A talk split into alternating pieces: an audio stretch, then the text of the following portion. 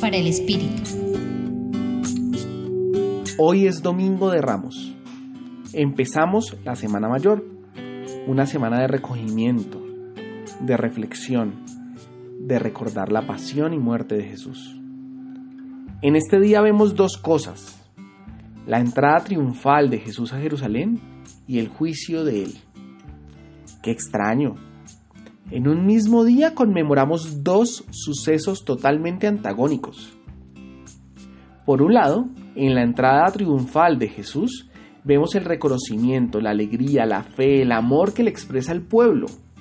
Y por otro lado, en el juicio, vemos cómo Pilatos lleva a juicio a Jesús. Y aunque él se pregunta, ¿qué ha hecho de mal este hombre? El mismo pueblo pide que lo crucifiquen. La vida cristiana nos invita a vivir en polaridades, en antagonismos. Es vivir entre el amor y reconocimiento por los buenos actos que hemos hecho, como también en el desprecio y la injusticia. Por eso San Ignacio nos dice, hay que ser indiferentes a todas las cosas criadas. Él nos ejemplifica, no desearás más salud que enfermedad, riqueza que pobreza, honor que deshonor, vida larga que vida corta y por consiguiente todo lo demás.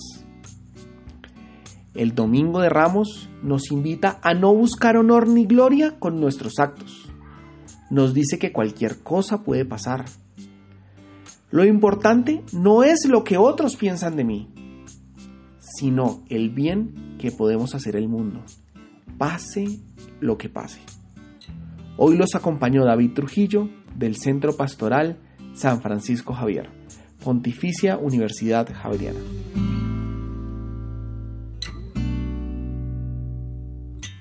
Escucha los bálsamos cada día entrando a la página web del Centro Pastoral y a javerianestereo.com.